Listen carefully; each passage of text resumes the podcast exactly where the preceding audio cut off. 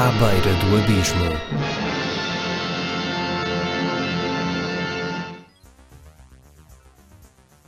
O convidado de hoje do À Beira do Abismo é o diretor das produções fictícias Nuno Artur Silva. Falamos sobre as produções fictícias, falamos sobre o canal Q, falamos sobre os vários projetos em que esteve envolvido, como a banda desenhada, por exemplo, também. Falamos sobre o futuro do audiovisual, de cinema e cinema português e de muitas, muitas outras coisas. Foi quase uma hora de conversa, espero que gostem. E sem mais demoras, aqui fica a entrevista com Nuno Artur Silva. Eu queria só começar, porque eu outro dia vi o Querido Diário e o Nuno disse que era um grande fã do Filipe K. Dick. Uhum. E por causa dos 26 anos do, das produções fictícias, eu lembrei-me de uma frase do, do Valis, do Filipe K. Dick, que eu passo a citar, que ele diz, por vezes uma resposta apropriada à realidade é enlouquecer. Uhum. E eu queria saber se durante estes 26 anos as produções fictícias têm sabido enlouquecer bem, uhum. ou se a loucura da realidade tem-se sobreposto a essa loucura pessoal. Um, a loucura é um conceito muito vasto e, e normalmente quando é usado um, do ponto de vista literário.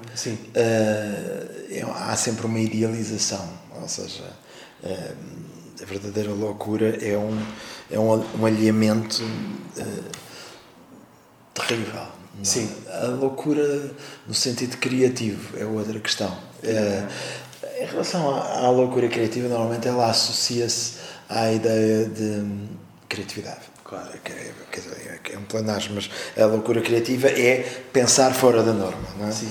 E esse tem sido um bocadinho o que o registro de qualquer pessoa que trabalha na, nesta área é, é aquilo que nós ambicionamos, que é encontrar uh, território novo. Sim. E, e, portanto, para isso é preciso fugir um pouco à norma. Agora, uh, acho que temos tido anos melhores e anos piores. Uh, de qualquer maneira, eu acho que é em relação ao Filipe Cadic, voltando ao início da pergunta, uhum. no caso do Dick, ele teve em territórios muito complicados e alucinogénicos e, e tudo isso, alucinogénicos, sim. Mas uh, o que eu acho, eu acho engraçado é que há aquela mania dos distribuidores portugueses de traduzirem títulos de comédias com malucos no título. E, sim. E, e então, passando de outra perspectiva, então, é mais fácil hoje fugir à norma ou é mais difícil? Uh, apesar de termos mais meios, há mais censura? Uh, o mundo é mais complexo e, portanto, uh, a norma não, não existe Sim. de uma maneira tão evidente. Isto é, hoje há uma variedade de normas Sim. Torna mais difícil de perceber o que é que é norma e o que é que é exceção. e, portanto, hoje em dia o próprio sistema mediático global, incluindo as redes sociais, a internet, abriu espaço para os nichos. Sim. Ou seja, uh, o tempo dos mass media, em que de facto havia emissores fortíssimos que toda a gente seguia, a televisão, claro. um canal e toda a gente estava a ver, a comunidade via aquele canal Exatamente. e reportava-se àquele canal e falava. Aquela coisa de chegarmos ao trabalho ou à escola no dia seguinte e dizermos: Viste aquilo ontem? Sim a gente, sabia, a gente, a gente sabia o que é que se estava a falar. Hoje em dia, quando vamos para a escola ou para o trabalho, ou, ou nos encontramos no dia seguinte a qualquer coisa, a gente diz, viste aquilo ontem, e a pergunta é aquilo o quê? Aonde? Sim. Em que canal? E, portanto, desse ponto de vista, a realidade hoje é muito mais o modelo da internet e não o modelo da televisão. E o modelo da internet é fragmentação, hum, comunidades dispersas, hum, há mesmo realidades diferentes de acordo com os meios de comunicação ou os grupos sociais em que as pessoas estão. Mas apesar dessa dispersão, é engraçado que ao mesmo tempo não deixam de haver alguns fenómenos que angariam muito mais gente. Por exemplo, na televisão agora lembram do Game of Thrones, certo. no cinema talvez agora o novo filme dos Vingadores também é a mesma coisa, disseminou-se por todo o lado. Uhum. Uh, se, se, calhar, por, se calhar o, o, que, o que vai acontecer, provavelmente num futuro não muito próximo, é que em vez de haver, se calhar, como havia há 20 anos atrás, três ou quatro focos de atenção, há um que domina tudo completamente. Não sei, assim, o Game of Thrones é muito forte, claro, e é, neste momento é a série mais popular. Sim. Mas, uh, pensando no caso português, há mais gente a ver a telenovela. Sim. Nem sei qual delas é agora, nem como é que se chama, mas mesmo pensando que hoje há menos um milhão de pessoas a ver a novela do que havia há 10 anos. Quer dizer, uma novela da SIC ou da TVI hoje é vista por um milhão e meio de portugueses. Exatamente. Sim. Ora, um milhão e meio de portugueses, se não me engano, são mais portugueses a verem a novela do que a verem Game of Thrones. Sim.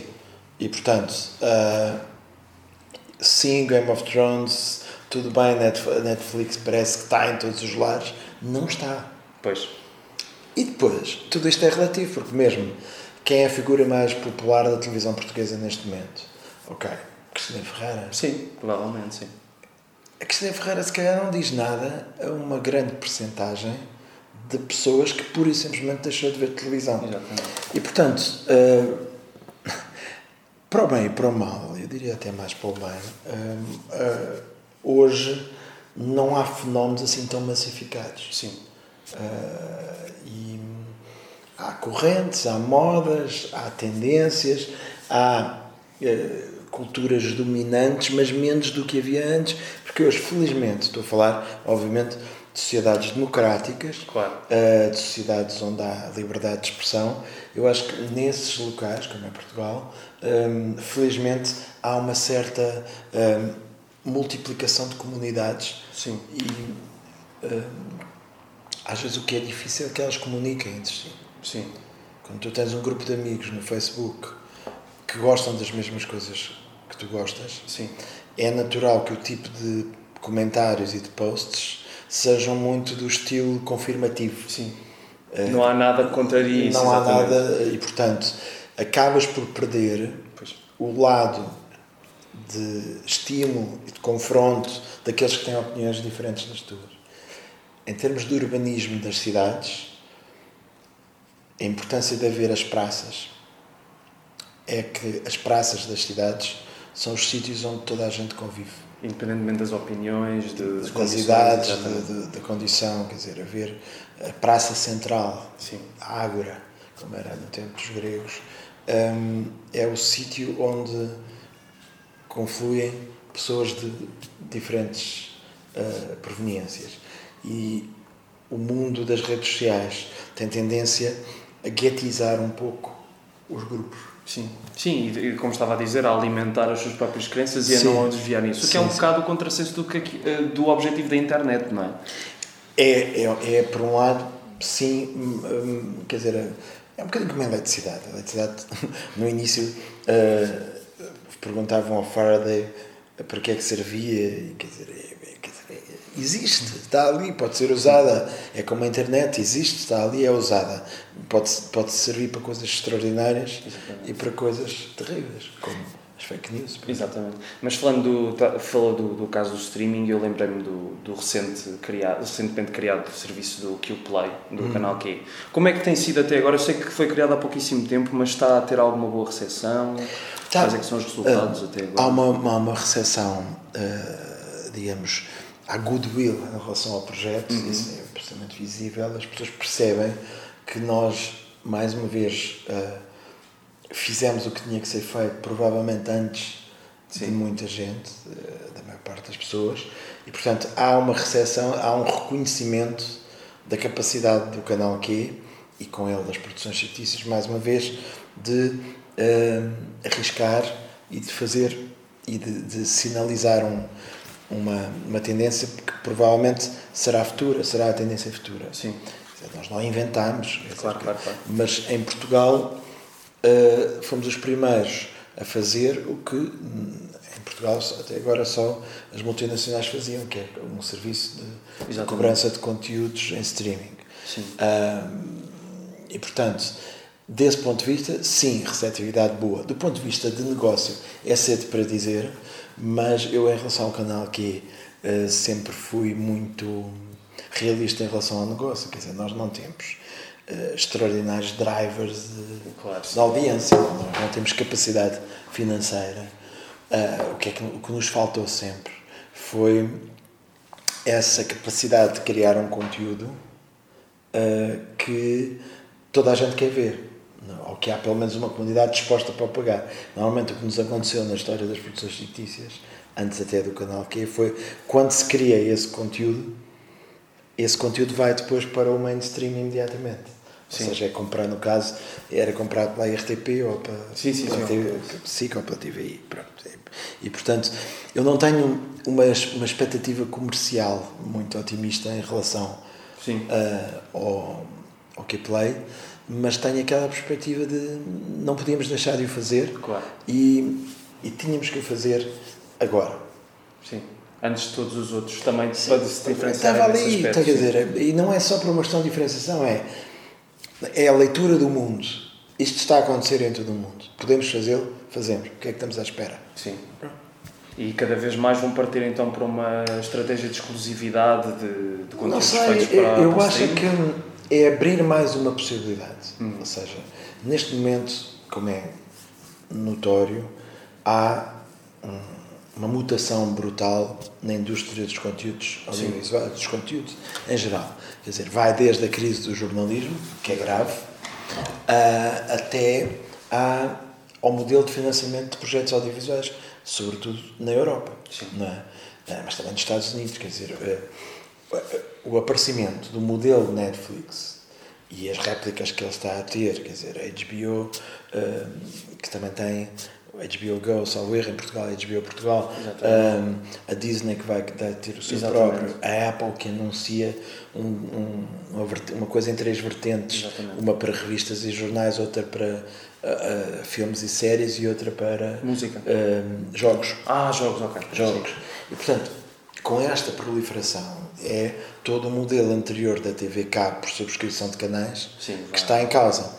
Portanto, todos estes movimentos, é a lógica do como é que isto se paga, quem é que está a pagar, o peso brutal que tem, por exemplo, uh, os, os, os, gigantes como a Google ou como o Facebook, do ponto de vista de, de levarem a publicidade toda Exatamente. e deixarem quase nada para os uh, produtores de conteúdos locais.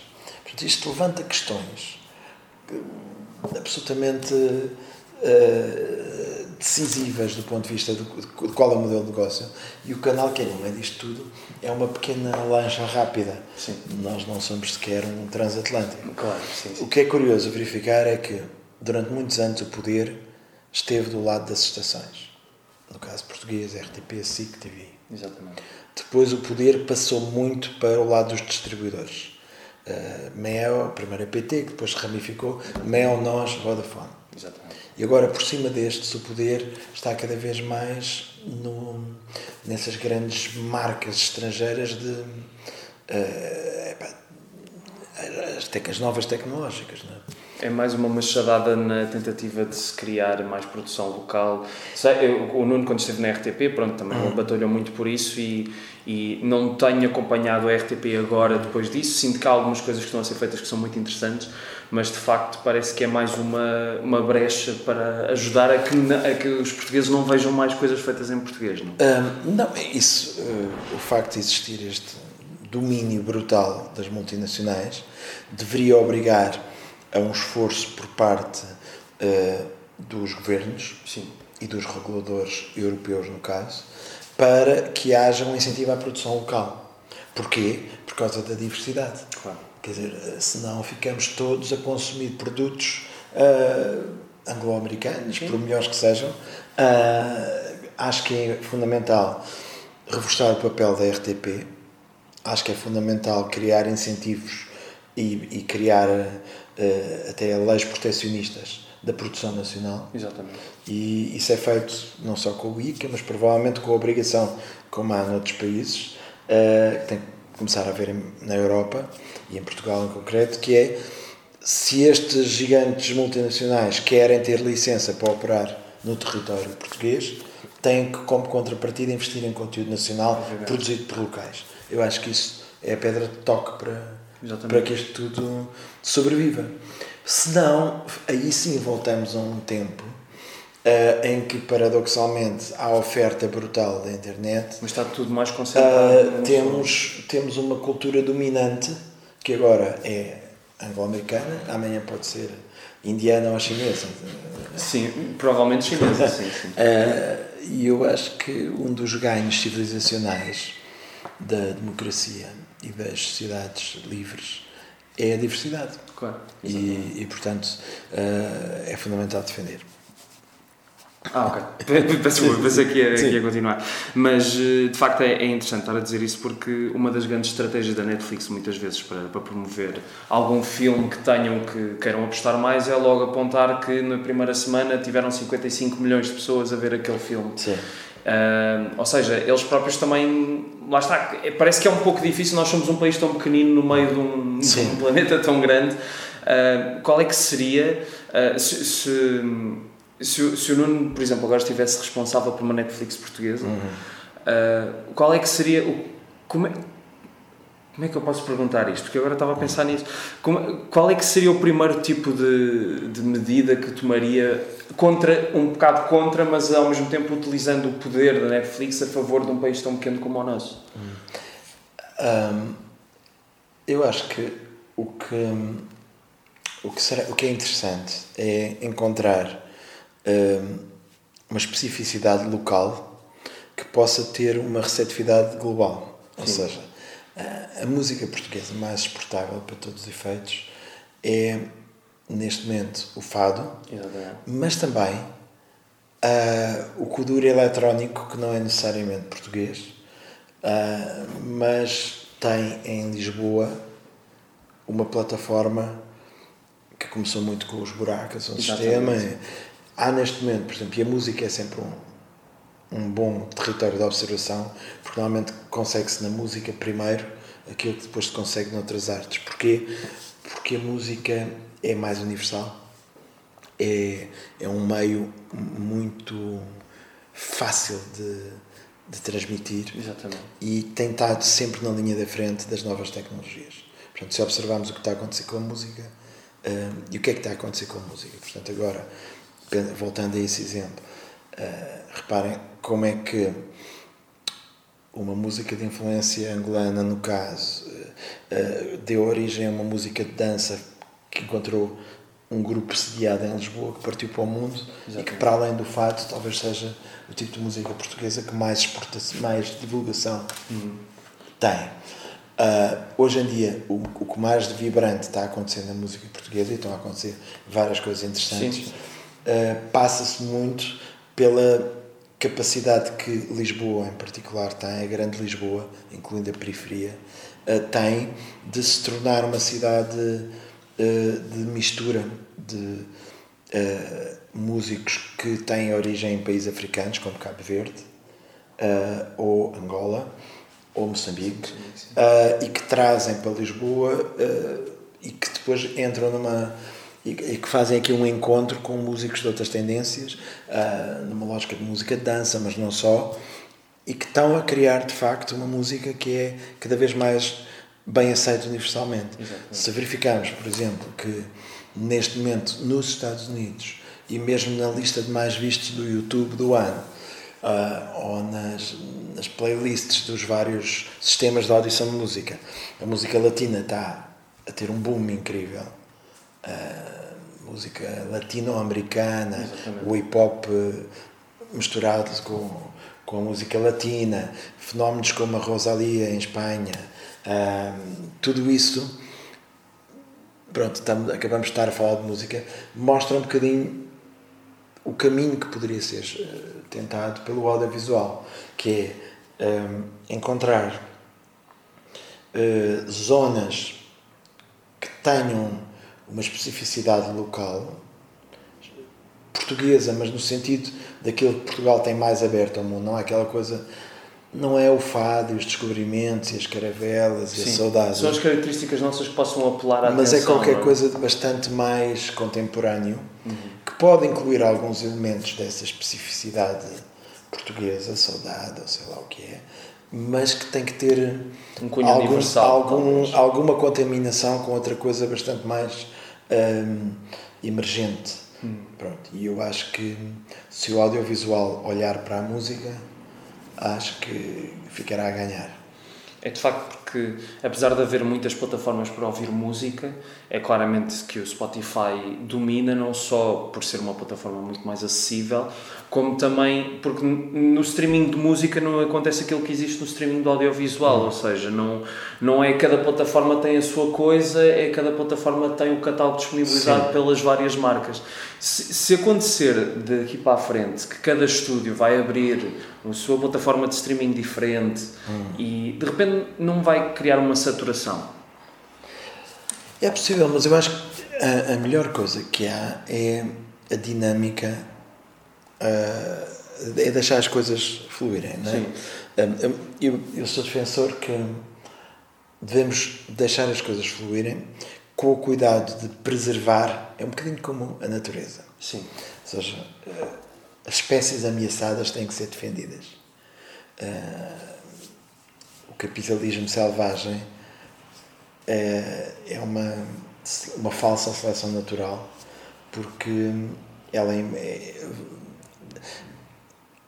digamos que as espécies não partem todas da mesma posição, Sim. no caso, e portanto o que, o que eu acho que é preciso fazer é uh, estar muito eu acho que qualquer plataforma ou qualquer. Falamos na cultura de um país, tem que estar muito atento aos sinais de vitalidade que estão a surgir. Sim.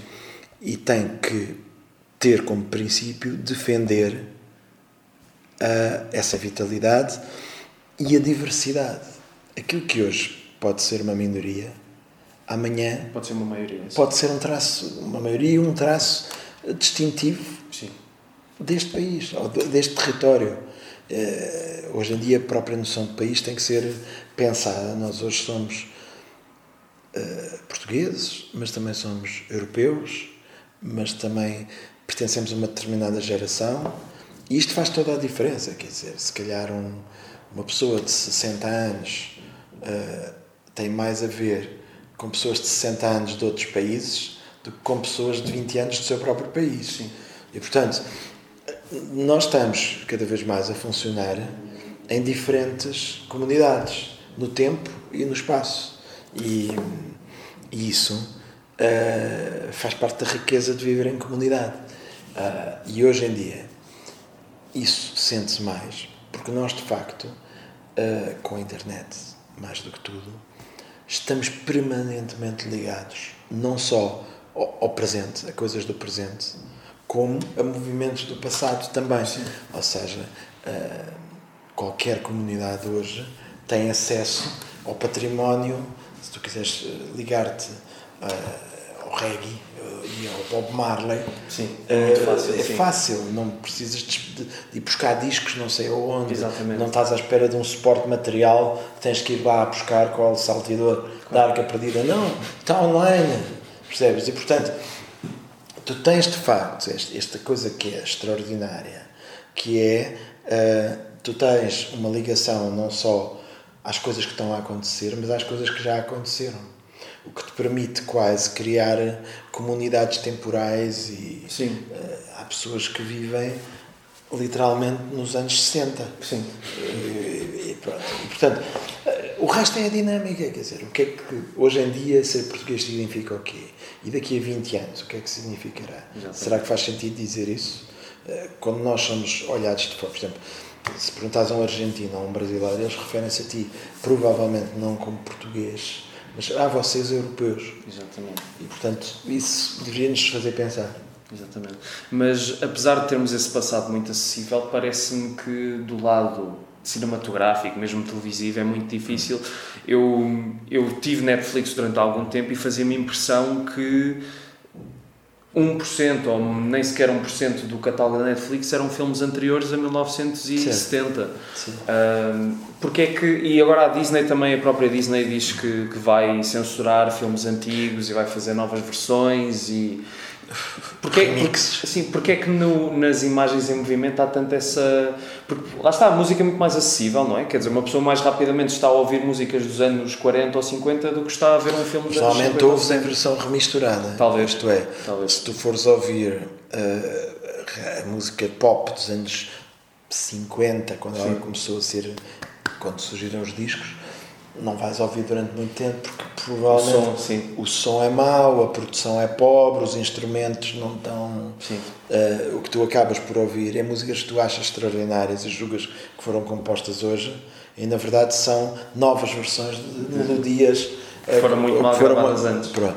E portanto, uh, isto poderia levar a, a, a histórias perversas como. Mas é o que está acontecendo no cinema, que é remix de cinemas de histórias antigas de cinema. Exatamente. Tu acabas por ver à beira do abismo. Uh, se calhar já, já terá havido uma, uma versão nova, não sei, não, se calhar sim. Talvez, talvez esteja. Se calhar sim. Uh, o, o velhinho filme que a gente viu, a Frey Bogart, né? Exatamente, a Lauren Bacall. A Lauren Bacall, a gente ainda o vê, mas a Netflix não o põe porque não é rentável. Pois. Uh, se ele fosse rentável, eles punham. Exatamente. Uh, o que é que. Isso levanta muitas questões, mas. Uh... É um bocado apagar.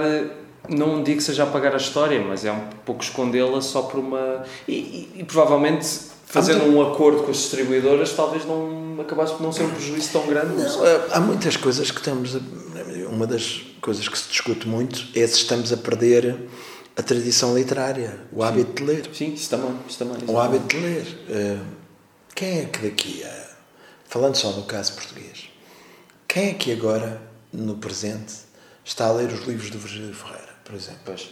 Quem é que no presente está a ler. José Cardoso Pires? José também. Cardoso Pires, bom exemplo. Uh, se calhar daqui a 10 ou 20 anos, quem é que vai ler Agostinho Bessa Luís? Quem é que vai ler José Saramago? Sim. Será que continuarão? Como ele é Nobel, se calhar, um ou dois livros. Sim. Mas ele não tem um ou dois livros, ele tem 30. Uma catrefada deles, exatamente. Então e os outros vão deixar de ser lidos? E se calhar, quer dizer, só vão ler quê? O Evangelho segundo Jesus Cristo, que é o mais polémico, ou o Memorial do Convento, porque é dado nas escolas. Agora já não, agora é o Ricardo Reis. Ah, é o Ricardo, o Ana Morte de Ricardo Reis, ok? Pronto. E portanto, todo este processo também continua a sair milhões de coisas novas e há coisas que ficam para trás Quantas é que, é que do passado sobrevivem? O meu livro de eleição da literatura portuguesa, por questões sentimentais e pessoais, é o que diz Mulher, do Dinis Machado. Claro, exatamente. Um, quem é que já leu o que diz Mulher? É?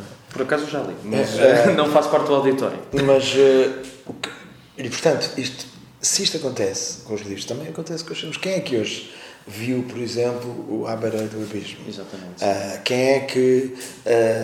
os miúdos hoje para verem os filmes, por exemplo, do Chaplin ou do Buster Keaton, não vão ao cinema vê-lo. Também não há nenhuma televisão que os passe. Portanto, ou os pais os põem para eles verem em streaming no YouTube. Sim, sim, como Ou há assim umas sessões, um festival indie, como vai haver, que eles vão lá passar agora uh, o, o, de facto o Chaplin e o Buster Keaton. Portanto, passam a ser uma espécie de arqueologia audiovisual.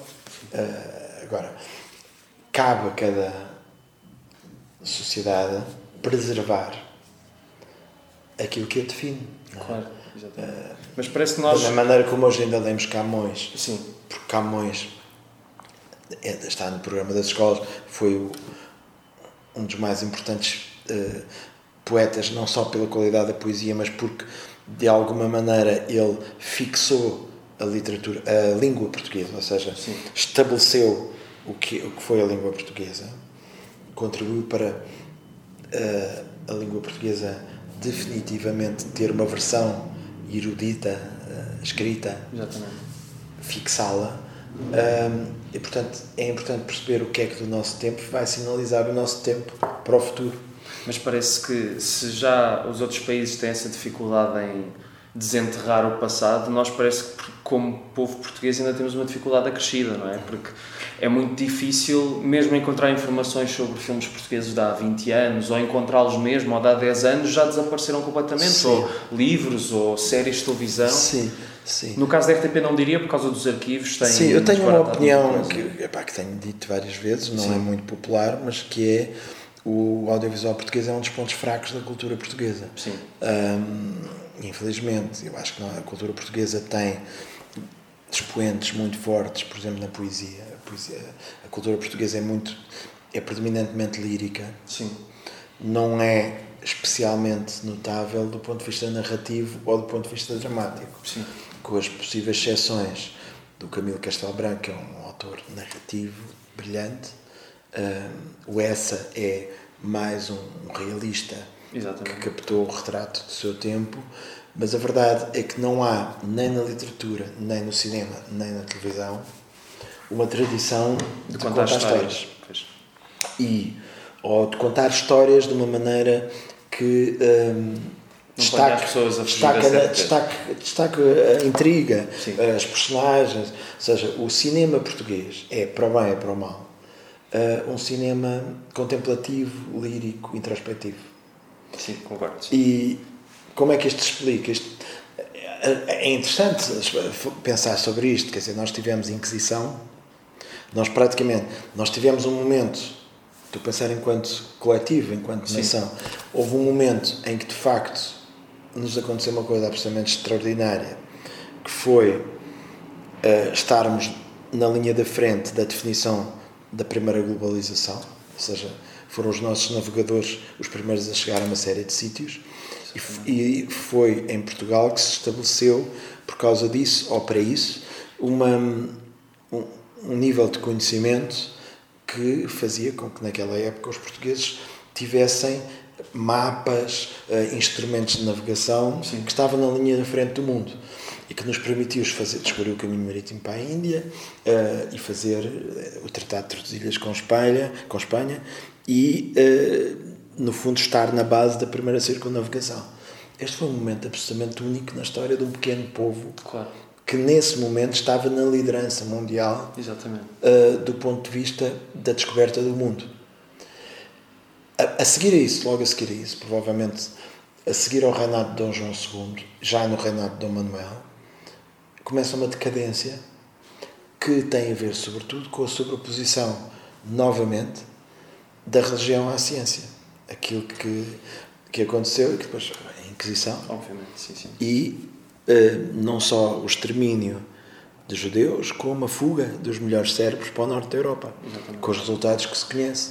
Uh, foi no norte da Europa que depois se desenvolve, digamos que passou a ser a liderança científica Exatamente. e do pensamento. Porquê? Porque nós ficámos outra vez prisioneiros do dogma Exatamente. religioso. Chegamos ao século XX e no momento em que, sobretudo depois do pós-guerra, todos os países europeus têm um desenvolvimento brutal. É? Nós estamos desde 1926 uh, desde 1926, numa ditadura. Portanto, chegamos, nós passamos aquela que foi a década mais criativa da sociedade dos ocidentais, que foi os anos 60. A viver como se estivéssemos nos anos 40. Pois. Uh, Portugal, como Espanha, uh, passou a década mais eh, louca, para usar a expressão da primeira pergunta, é a década de loucura criativa, em que tudo foi posto em causa. Exatamente. Em bom rigor, começou ali no fim dos anos 50, que é basicamente, depois da Segunda Guerra Mundial, há um período de paz. Ainda que fosse uma guerra fria, era claro. paz. E o Ocidente, isto é, a Europa Ocidental e os Estados Unidos, viveram um período de uh, extraordinária expansão e desenvolvimento da liberdade individual. Exatamente. E a partir daí a, a cultura pop nasce. Deixou de ser cultura popular tradicional e passou a ser uma cultura urbana e, e nasceu um novo fenómeno, os jovens. Ou seja, a, a categoria jovem teve uh, o seu florescimento. Enquanto isso, em Portugal, era tudo a preto e branco, cinzento. Não tínhamos liberdade, era proibido os agrupamentos de mais de três pessoas, havia uma polícia política e depois por cima disto ainda havia uma guerra colonial que ninguém percebia. E nós vivemos de 50 anos, 48 mais exatamente, uh, enquanto se passava isto tudo no mundo de que nós geograficamente fazíamos parte e até uh, fazíamos parte como fundadores, Portugal fundou a Europa moderna, ficámos arredados disto tudo. E portanto. Uh, isso explica que a única televisão era a RTP, em 1974, até 74, era a única televisão. Era uma televisão que não produzia nem filmes, nem séries, nem documentários. Exatamente. Se vês bem, as grandes vedetas da televisão dessa altura eram apresentadores. Sim. O Henrique Mendes, o Artur Agostinho, Maria e a, televisão, Modesto, a televisão. E eram bons. Sim, sim, sim, Havia um ou outro comunicador mais intelectual, como o Vitorino de Messi, ou o David Mourão Ferreira, ou havia, que, mas que vinham falar de coisas que eram relativamente inócuas para o regime. Porquê? Porque era fundamental que a RTP fosse uma estação de variedades. Claro. E, portanto, nós chegámos a 74 com isto. E o cinema português, tirando, de facto, um ou outro filme que traziam um olhar extraordinário, os primeiros filmes do Oliveira, uhum. é verdade, tinham, é, havia ali um cineasta, Exatamente. havia ali, sim, sim, havia ali um, um, um, grande, um grande cineasta, tínhamos as comédias populares dos anos 40 que tentavam que tinham diálogos de uma enorme modernidade, mas era impossível fugir, digamos, àquela àquela comédia de, de, costumes, não é? Não, e o próprio Pátio das Cantigas é um filme muito sui generis, não é? Porque se dá uma alfinetada no regime, é, a seguir está elogiado. É, é um pouco é? como, faz, como o teatro de revista da época claro. fazia, não é? Tem atores notáveis, tem diálogos divertidíssimos, Sim. mas nada punha em causa o regime. Chegamos a 74 e acontecem duas coisas que, sendo uh, boas, curiosamente com o tempo revelaram uh, juntas serem más. Sim. O que é que foi? Do lado da televisão, introduziu-se uma coisa que foi em 1976 ou 77, nunca me lembro, a telenovela brasileira ah, Gabriela. Cravo Ganela. Foi uma coisa extraordinária. A novela era extraordinária, era muito boa. Mas a partir daí, o prime time da RTP novelas. ficou ocupado com novelas brasileiras. Quando veio a SIC e a TVI, o prime time da SIC e da TVI ficou ocupado com telenovelas. Exatamente. E, portanto, o único género de ficção passou a ser a telenovela. Enquanto isso, do lado do cinema, não se soube construir, de facto, uma indústria de cinema com capacidade, com os, dando aos produtores capacidade de autonomia, mas construiu-se uma indústria de cinema totalmente baseada num, num, nos apoios, no subsídio. Quem tinha dinheiro do Estado filmava, quem não tinha não, não filmava. E muitas vezes essa seleção. E quem é que decidia isto? Um grupo aleatório de pessoas que se juntava, que ainda hoje, que se junta todos os anos.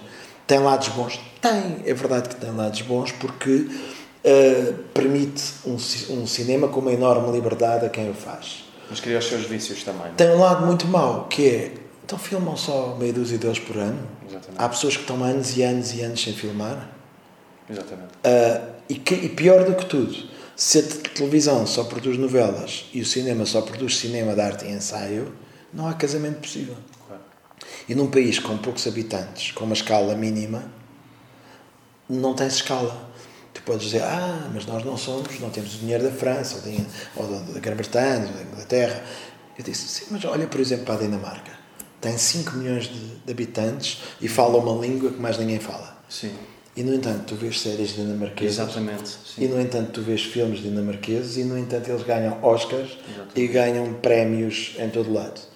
Portugal não ganha prémios para além de França ou, quanto muito, um festival. Sim, são e, prémios do júri, nunca exatamente, é um prémio. Exatamente. Sim. E quer dizer, tu não vês cinema português em salas comerciais. Nunca. Sim. Nunca aconteceu.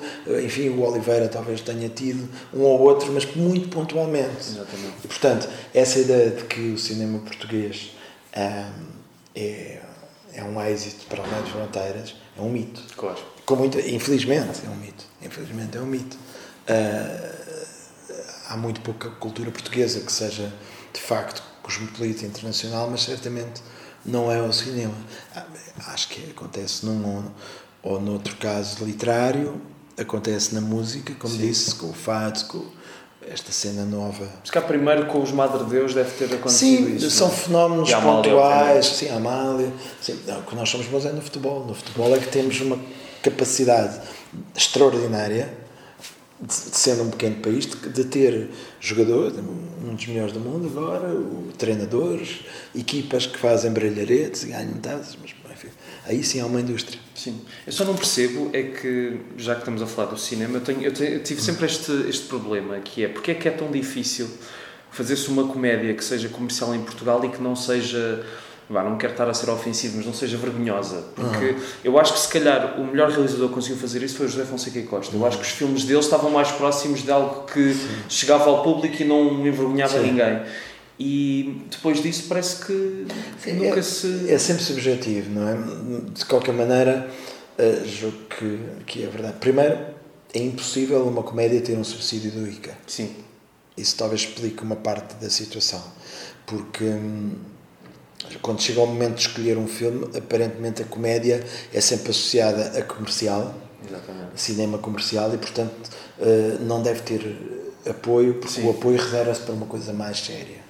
E portanto acontece com os júris do, do ICA, o que acontece também um pouco nos Oscars e com todos os prémios, que é, eh, é muito raro uma comédia ter um prémio. Exatamente.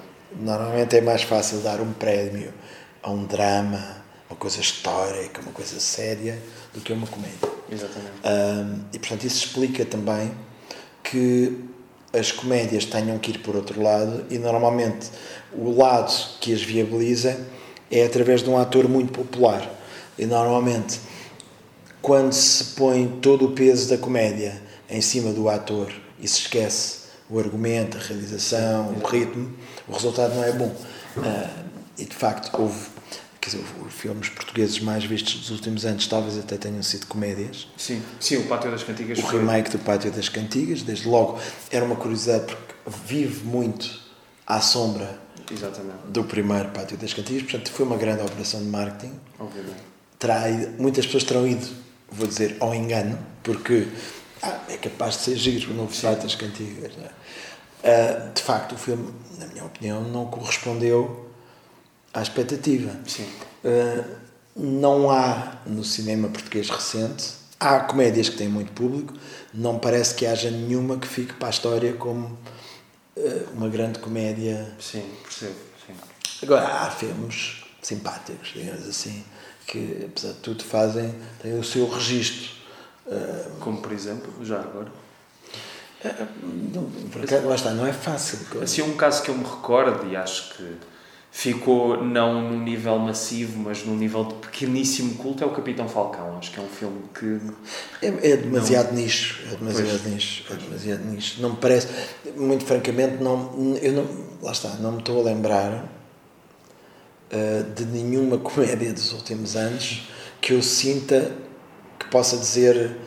Ah, cá está, grande exemplo de ótimo cinema de comédia português. Infelizmente. Sim Infelizmente não me lembro se estava a escapar alguma coisa, mas o problema que acontece normalmente é esse, é uh, nós tentamos lembrar e não nos ocorre, portanto isso é Sim. capaz de querer dizer qualquer coisa. Exatamente. Eu lembro-me de livros, lembro-me de, de músicas, lembro-me de manifestações culturais, filmes, de facto, há meio dos... Quer dizer, vou dizer, se calhar o João César Monteiro. Sim, uh, Sim. Uh, mas lá está, também não é... Acho que, acho que ele soube criar uma personagem, aquele João de Deus, que tinha ali realmente qualquer coisa de comédia hum, abjecionista. Sim. Ali um território lírico português. Sim, são muito bem trabalhado linguajar. Satírico e ao mesmo tempo erudito Sim. e ao mesmo tempo obsceno. E era o João César Monteiro, isto tudo. Portanto, aí acho que foi talvez, era, foi talvez o melhor exemplo que eu que eu me lembro de eh, talvez as, as recordações da Casa Amarela. Sim. Talvez, sim, sim. Sim, já vai há 30 anos. É? Sim, sim, sim. sim. o, aquela frase vai dar-lhes trabalho é uma grande frase. E já tem muito tempo. Não? É? Exatamente.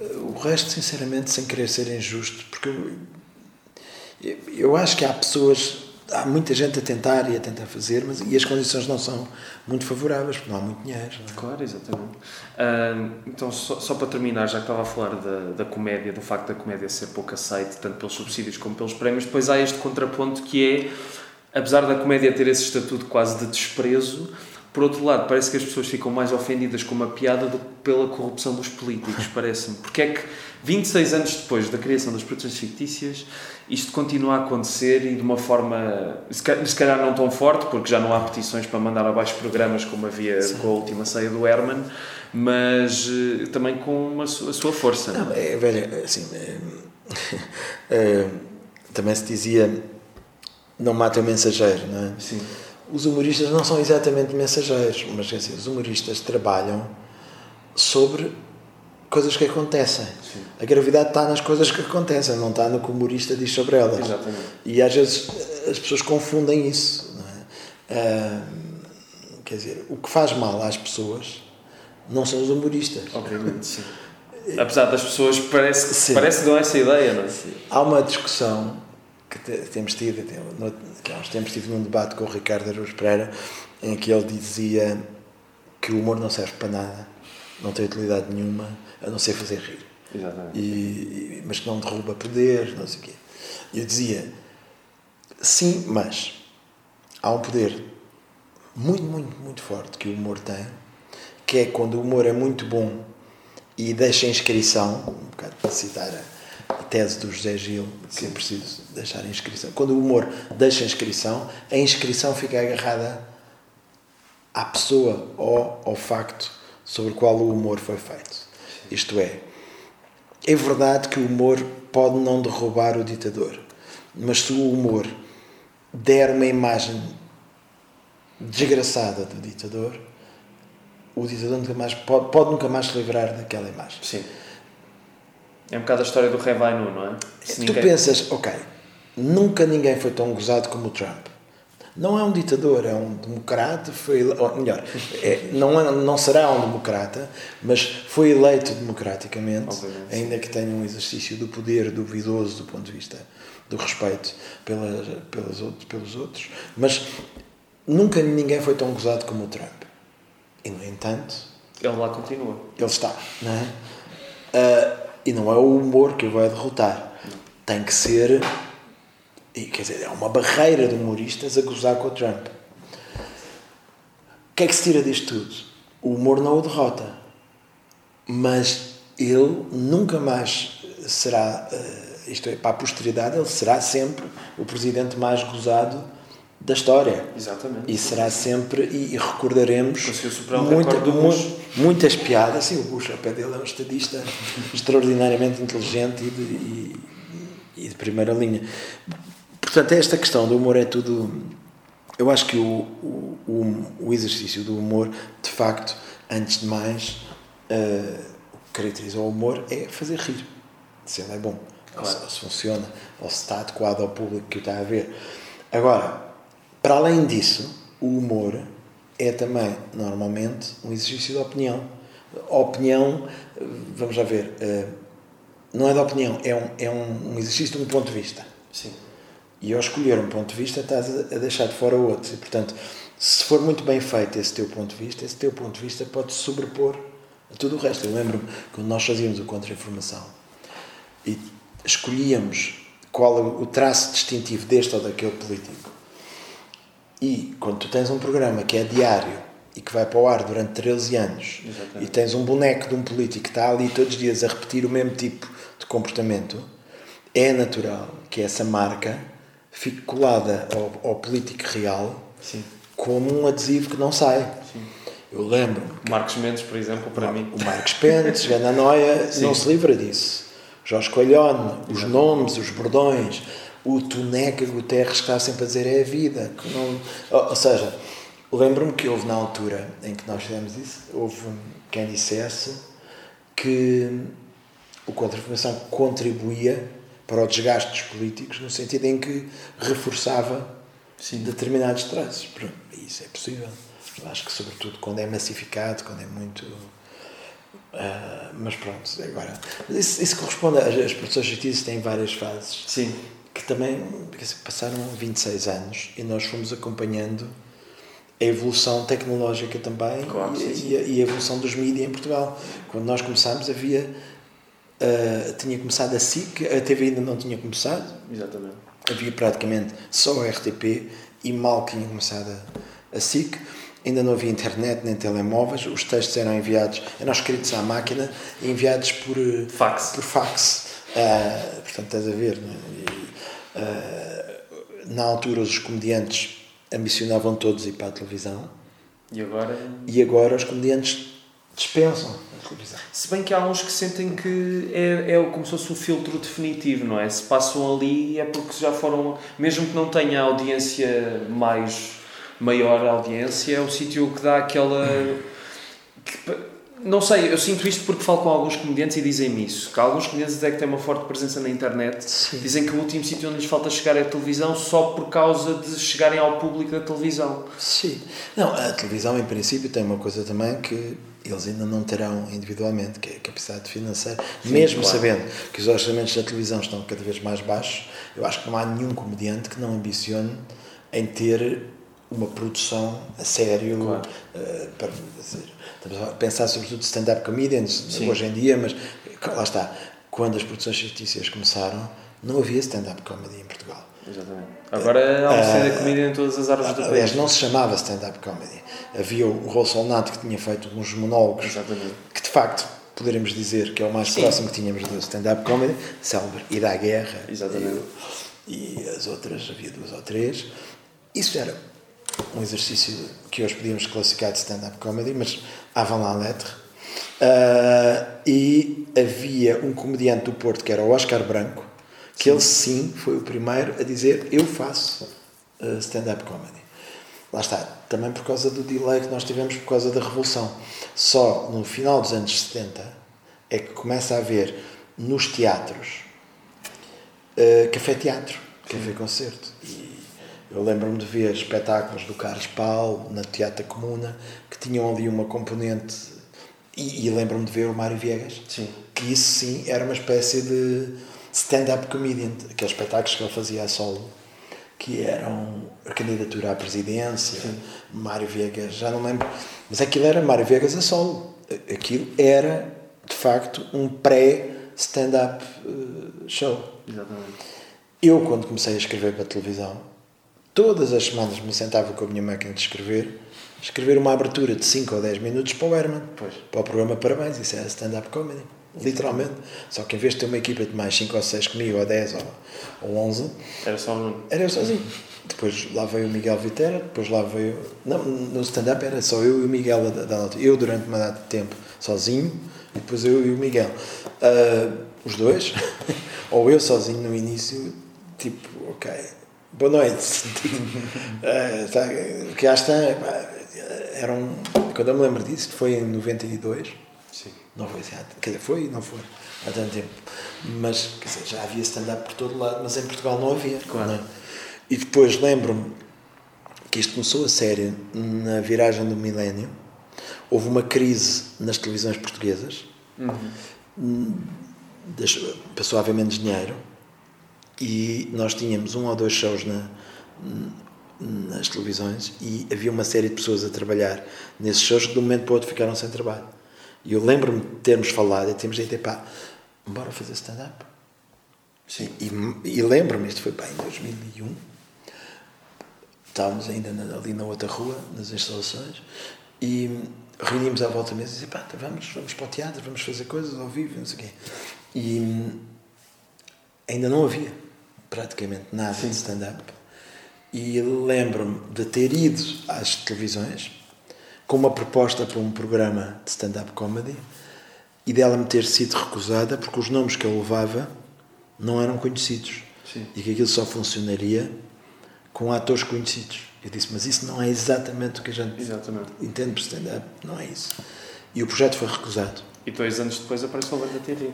E passado talvez dois, três Acho que foi 2013, acho que foi, Passado muito pouco tempo, surge o Levanta-te e Ri, feito por pessoas que trabalhavam comigo e que foram convidadas por uma produtora que não tinha tradição nenhuma Exatamente. a fazer isso. Tudo bem, não, não, há no hard feelings, mas uh, a verdade é que foi assim que aconteceu. E, e isto, o que é, porque é que. Porque é que eu falo nisto? Porque hum, as coisas mudam de facto de uma maneira que nós não estamos à espera. Às vezes é demasiado. Não se trata de ter a ideia, trata-se de ter a ideia no momento certo. O êxito dos Gato Fedorento não é só pela qualidade do projeto, é porque eles surgiram da maneira certa no momento certo. Exatamente. Uh, e, e, Aproveitaram ali o despontar da internet também. Claro, claro, claro. Uh, houve outras tentativas, às vezes demasiado antes, demasiado, outras já era tarde, Sim. que não tive, quer dizer, eh, ali eu acho que a grande distinção do Gato Fedorento foi uh, para foi, é, é, é o Ricardo, que é de facto especial, especialmente bom, e, mas também o estilo de coisas que eles escolheram fazer. Sim. Uh, que muitas vezes eram sketches que tinham sido recusados em programas uh, com os atores convencionais. Exatamente. Os atores convencionais não, não queriam fazê-los. Convencionais, isto é, os atores. Sim, para os que, quais faziam para, para os quais escreviam. Isso é curioso, porque revela que isto é tudo assim. Quer dizer, quando eu comecei nas produções fictícias, não havia sequer um canal cabo. Claro. Quando eu comecei, eu fazia com os meus parceiros da altura, o José de Pina, o Rui Cardoso Martins, Miguel Viterbo, fazíamos teatro. Uh, andávamos a fazer sketches em teatro. Sim. Logicamente, se houvesse TV Cabo, teríamos apresentado uma proposta. Claro. Se houvesse internet, teríamos gravado o nosso próprio material. Sim. Portanto, isto tem a ver também com, com, a utilização da tecnologia. Quantas ideias boas é que terão ficado perdidas só pela falta de possibilidades, é, não? pois é, isso é, as realidades paralelas, às vezes pensa-se nisso, não é? É, pensa só bem. É, às vezes dá que pensar se isto tem ido por aqui em vez de ir por ali, mas se começamos a pensar nisso, não, não vamos a lado nenhum. Exatamente. Porque também há coisas muito boas que aconteceram que, se calhar, se não fosse naquele momento e daquela maneira, Sim. não aconteciam. Ah, tem sido interessante, sim.